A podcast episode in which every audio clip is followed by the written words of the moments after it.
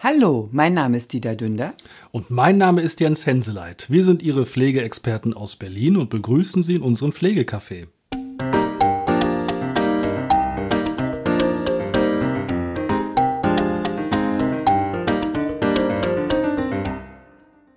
Hallo, Herzlich willkommen. da sind wir wieder. Schön, dass Sie wieder zugeschaltet haben.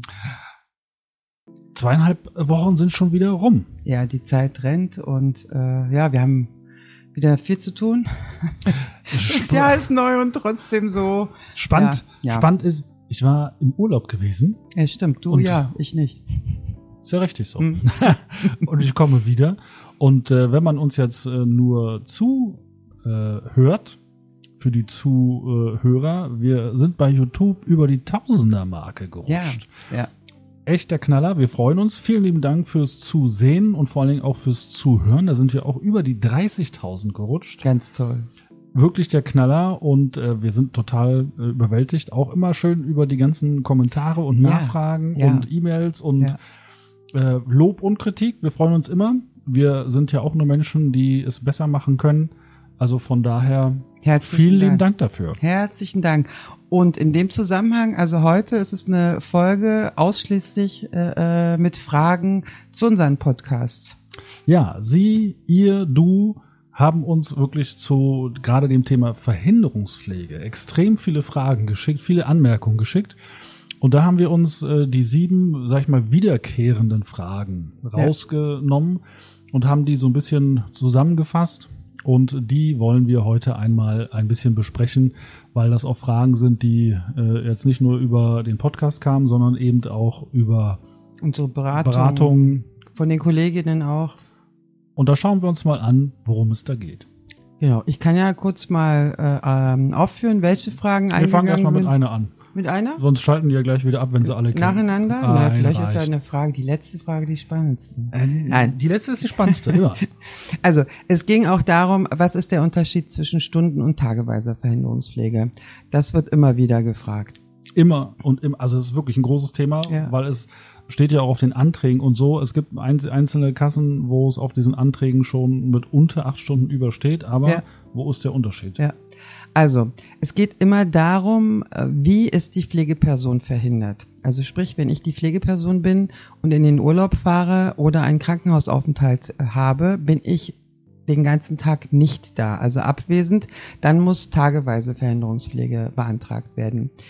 Bin ich aber nur stundenweise äh, verhindert, weil ich irgendwelche privaten Termine, Arzttermine, Massagetermine, Friseurtermine habe und in der Zeit eine Ersatzpflegeperson einspringen muss, sind das stundenweise Verhinderungspflege. Und die Unterscheidung ist, also bis zu acht Stunden ist es stundenweise und alles, was über acht Stunden ist, ist tageweise Verhinderungspflege. Genau, das ist ganz entscheidend, weil im Zusammenhang mit mehr als acht Stunden, weniger acht Stunden, gibt es nämlich auch die nächste Frage, die immer und immer wieder kam, wann wird denn das Pflegegeld gekürzt im Zusammenhang mit der Verhinderungspflege? Und das hängt eben zusammen. Wenn wir über acht Stunden gehen, also acht plus irgendwas, Mhm.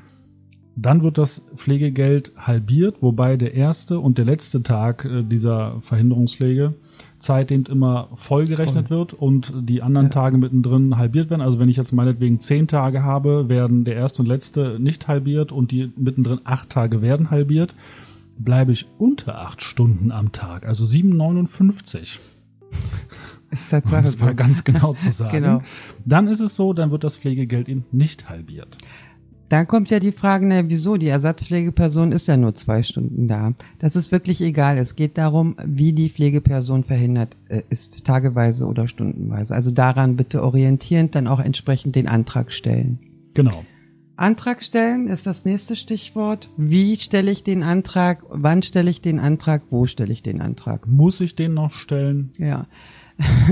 Äh, Wir hatten ja, als die äh, äh, Gesetzesentwürfe kamen, uns gefreut, dass die Verhinderungspflege keine Antragstellung mehr bedarf. Ja. Aber das wurde dann entsprechend ganz schnell rausgenommen. Ähm, da das eine Erstattungsleistung ist, also sprich nachgetaner Leistung dann erstattet werden kann, können Sie das auch ähm, nach Beendigung der Verhinderungspflege beantragen. Nichtsdestotrotz, also wir empfehlen das immer im Vorfeld zu beantragen. Ähm, weil dann doch irgendwelche Fragen seitens Kasten sein könnte, die sie dann äh, äh, im Vorhinein klären und dann hinterher nicht sich ärgern, weil sie dann an ihr Geld nicht rankommen. Ja, und es ist so, also wenn jemand Verhinderungspflege kann man ja auch bei Krankheit oder sowas in Anspruch nehmen, also Krankheit der Pflegeperson, Ja. das weiß man ja nicht vorher. Genau. Deswegen kann man es auch äh, im Nachhinein machen. Ähm, und jetzt gerade aktuell ist es ja so, das hatten wir auch in der Folge, wo eben, da kommen wir gleich noch zu, ist auch eine spannende Frage dazu gewesen, wo im Pflegegrad äh, 4 und 5 für alle Kinder, Jugendlichen und jungen Erwachsenen bis zum 25. Lebensjahr eben das Entlastungsbudget gilt. Die kriegen jetzt meistens schon immer auch äh, mitgeschickt, dass es eben nicht mehr beantragt werden soll, sondern dass man das dann automatisch in Anspruch nehmen kann. Aber auch Kunden und Kunden, Kundinnen und Kunden, die wir haben, die uns berichten, wenn sie eben für das ganze Jahr schon meinetwegen vom 1.1. bis zum 31.12. stundenweise Verhinderungspflege beantragen wollen, dass die dann als Antwort kriegen, ist genehmigt und fürs nächste Jahr bitte keinen Antrag mehr stellen, brauchen sie nicht mehr. Ha, ha, ha, ha, ha. Habe ich Ähm. gestern, gestern von meiner 97-jährigen Kundin äh, äh, eine Nachricht bekommen. Das war nämlich genau so. Sie müssen es nicht mehr beantragen, so dass wir die Abrechnung geschickt haben. Und prompt kam Schreiben, äh, liebe Kundin, also die Abrechnung liegt uns zwar vor, aber Sie müssen es nochmal beantragen. Also von Weil es daher, ab nächstem Jahr gilt. Nicht ab diesem, die steht in den Schreiben drinne. Wir ab hatten's- 25. wir hatten es Mitte des Jahres für 23 beantragt. Ich weiß es, ich weiß es. Und Also wir haben es für beantragt. 24 auch schon. Und äh, ähm, die Genehmigung kam und da hieß es, für 24 müssen Sie es nicht beantragen. Und dann haben wir die Abrechnung für 23 geschickt und jetzt kam nochmal ein Schreiben, sie muss, sie muss es nochmal Drei beantragen. grünen großen Buchstaben. Ähm, nee, die sind eher drei Buchstaben in Orangefarben. Ah. Ach, die gibt's ja auch noch. Stimmt, die genau. bauen ja auch immer gerne Mist. Ja, also das ist äh, ähm, Ja, es ist dann, also liegt dann wieder an den, an den Sachbearbeitern. Ähm, ja. Ja, auch, auch an den Kassen. Also ich finde das schon sehr innovativ, wenn die Kasse sagt, hey, also Sie äh, nehmen das jetzt schon seit zehn Jahren in Anspruch. Es ist okay, Sie müssen es nächstes Jahr dann nicht mehr beantragen. Wir sehen es als beantragt und hier haben Sie gleich die Abrechnung. Also das spart den Pflegebedürftigen, ihren Pflegepersonen, aber auch den Kassenmitarbeitern ganz, ganz viel Arbeit. ja. Also, wenn sie so ein Schreiben kriegen, offensichtlich funktioniert es noch nicht so richtig. Leider.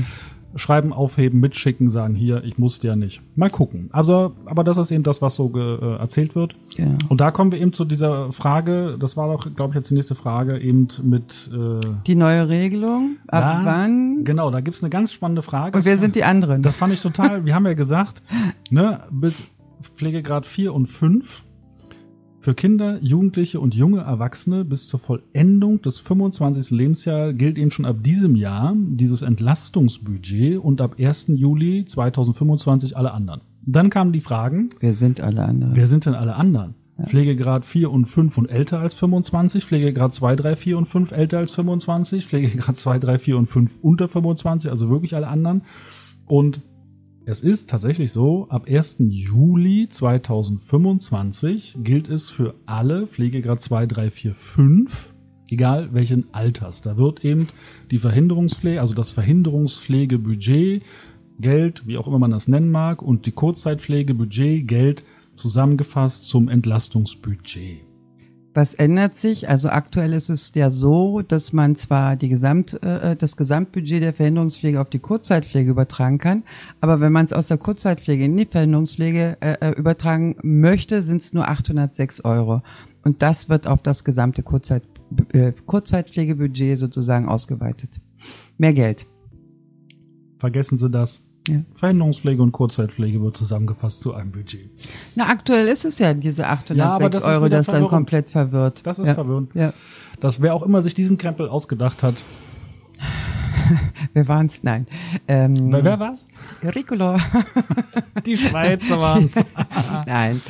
Dann kam noch eine Frage ähm, Verwandtschaftsgrad. Es gibt ja die Unterscheidung, dass es Nichtverwandte bzw. Leistungserbringer durchführen können, aber auch Verwandte. Also sprich, wenn die Großmutter aus einer anderen Stadt äh, ähm, äh, ranreist, weil die Eltern, weil die Mutter gerade im Krankenhaus ist und die Verhinderungspflege durchführt, gibt es das maximal anderthalbfache des Pflegegeldes.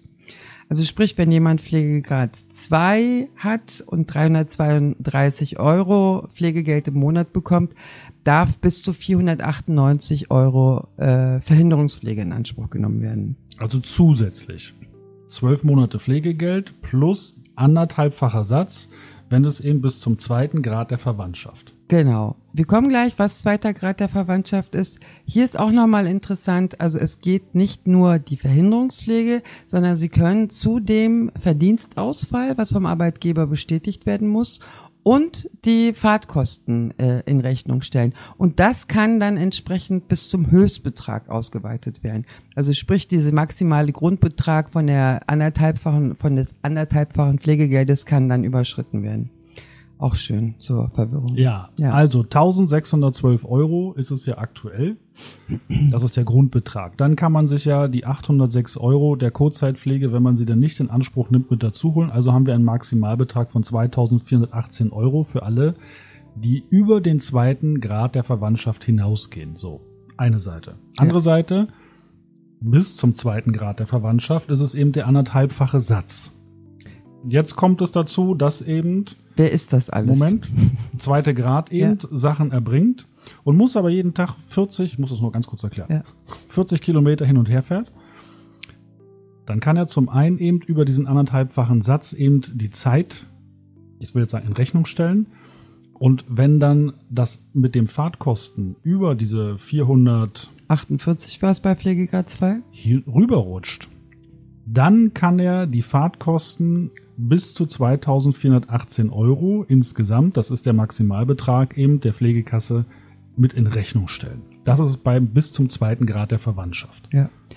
Die Tabelle kann dann auch entsprechend nachgelesen werden. Ähm, und jetzt würde ich gerne aufzählen, wer die Verwandten bis zum zweiten Grade sind. Weil die Frage kommt nämlich Immer. immer. und immer wieder. Immer, und wir haben es damals auch in der Kasse auch immer wieder diskutiert, gerade so, also in der heutigen Zeit mit Patchwork-Familien, dann ist ja die Konstellation schon irgendwie anders, also nicht dieses klassische und da kommen dann äh, entsprechend Fragen. Also die Großeltern, die Eltern, die Schwiegereltern, die Stiefeltern, die Ehepartner, Partner einer ähnlichen oder lebenspartnerschaftlich ähnlichen Gemeinschaft zählen dazu Lebens also eingetragen. Ne? Genau, so. genau. Geschwister, die Kinder, Adoptiv- oder Pflegekinder, die Kinder, Adoptiv- oder Pflegekinder des Ehegatten oder des Lebenspartners, die Schwiegerkinder, Enkelkinder, Schwägerinnen und Schwager. Wenn man das jetzt nachlesen möchte, beim Podcast packen wir es in die Beschreibung und bei YouTube packen wir es auch unten mit in die Beschreibung rein. Genau, also gucken Sie danach. Äh, ähm, aber ach so, wir hatten ja auch die Frage gestellt bekommen, der Urenkel. Also A wäre der nicht mehr verwandt, zweiten, sondern das wäre schon Dritter der dritte Grad. Grad. Und da, äh, äh, das kannst du mal so super schön erklären, was muss man da beachten, wenn man den Urenkel zur Verhinderungspflege einspannen möchte? Also die Frage zielt jetzt darauf ab, kam auch sehr häufig diese Frage, dürfen denn Kinder Verhinderungspflege durchführen? Und hier sollte man sich am Jugendarbeitsschutzgesetz orientieren. Und also Verhinderung, es ist klar, dass bei Familien, dass auch Kinder mithelfen. Es geht jetzt wirklich explizit darum, dass ein Kind als alleinige Ersatzpflegeperson bei der Kasse gemeldet wird. Und da sollte man eben unter 13 Jahren das nicht machen. Zwischen 13 und 15 Jahren können Sie es machen, wenn es eben keine seelischen oder körperlichen Einschränkungen zur Folge hat. Und ab 15 Jahren ist es unproblematisch. Wie gesagt, es geht wirklich darum, wenn dieses Kind oder der junge Jugendliche als einzige Ersatzpflegeperson der Kasse gemeldet ist. Am Jugendarbeitsschutzgesetz orientieren. Sehr schön. Danke. Ja, gerne. Ja. Macht dann 85. 85. Mit oder ohne. Vielleicht nur ganz kurz, ähm, das Thema muss Verhinderungspflege versteuert werden, kommt auch immer wieder. Ah, sehr häufig. Ja, da packen wir Ihnen, gleich vorneweg, ja. da packen wir Ihnen ein, eine äh, schöne Erklärung, ich will schon fast sagen, es gab mal vom Bundesfinanzministerium eine, eine Klarstellung dazu. Ja. Äh, die verlinken wir Ihnen äh, eben hier beim Podcast, äh, schreiben wir es unten mit rein und bei YouTube schreiben wir es auch mit rein. Können Sie nachlesen, sich das selber durchlesen. Spannende Sache, da haben Sie mal was vom BMG in der Hand. Wie gesagt, es ist kein Gesetz, es ist nur ein, eine, eine Hinweisnote, aber daraus kann man sich eben sehr viel rausziehen. Also ich empfehle meinen Kunden auch immer im jeweil, weil das ist Bundes, Bundesland unterschiedlich wird das gehandelt, Finanzamt unterschiedlich, Sachbearbeiter unterschiedlich. Also das ist wirklich egal wen ich frage, es wird jeder hat es irgendwie anders erlebt und hier Fakt ist, es ist als Einkommen zu sehen und es muss steuerrechtlich auch angegeben werden. Und da gibt's halt auch nochmal Unterschiede zwischen Verwandten und Nichtverwandten und äh, ob ich das für eine Person mache oder für mehrere Personen. Aber ehe ich Sie hier dazu extrem verwirre, würde ich gerne auf den Text verweisen, äh, äh, den wir da entsprechend in unserem Podcast einfügen. Ja, um es zusammenzufassen, man muss es angeben. Es wird, also es wird nicht zur Steuerlast, äh, aber es geht eben darum, dass die, also man darf ja nur maximal bei zwei Leuten das machen. Es geht eben darum, um diesen gewerblichen Charakter ja. auszugrenzen. Und wenn man da eben angibt, dass man eben im Jahr 18.000 Euro an Verhinderungspflege eingenommen hat, dann ist das schon sehr gewerblicher Charakter. Und darum muss man natürlich Steuern bezahlen. Darum geht es eigentlich. Ja. Steht in der Note drinne, lesen Sie sich das in Ruhe durch. Und wenn Sie dazu Fragen haben, schicken Sie uns. Da können wir mal nur zu diesem Thema, glaube ich, eine eigene Folge machen. Also denke ich auch, weil da scheiden sich manchmal auch die Geister. Es gibt auch schon einige Urteile dazu. Also das könnte durchaus mehrere Folgen sogar ausfüllen. Könnte ja. sehr spannend ja. werden. Ja. Sieben interessante Fragen zur Verhinderungspflege, die immer und immer wieder von Ihnen oder dir kamen. Ja. Also wir hoffen, dass wir die entsprechend beantworten konnten. Wenn nicht, weiter Fragen Sie Fragen weiter. Schicken. Ja. Einfach Fragen schicken, wir antworten, wir fassen das zusammen äh, machen ja auch so ein paar Shorts, wo man sich das auch nochmal anhören kann. Und wie gesagt, so nebenbei Sachen und auch äh, Infos zu diesen Fragen packen wir Ihnen in die Beschreibung mit rein. Genau, also und wenn es nicht ausreichend ist, fragen Sie nach. Also wir erzählen können wir. Hat's aber schön gesagt. Na, in diesem Sinne. Vielen Dank fürs Zuhören und Zuschauen. Du musst jetzt sagen, bleiben Sie gesund. Bleiben Sie gesund. Und vor allen Dingen sarkastisch. Tschüss. Tschüss.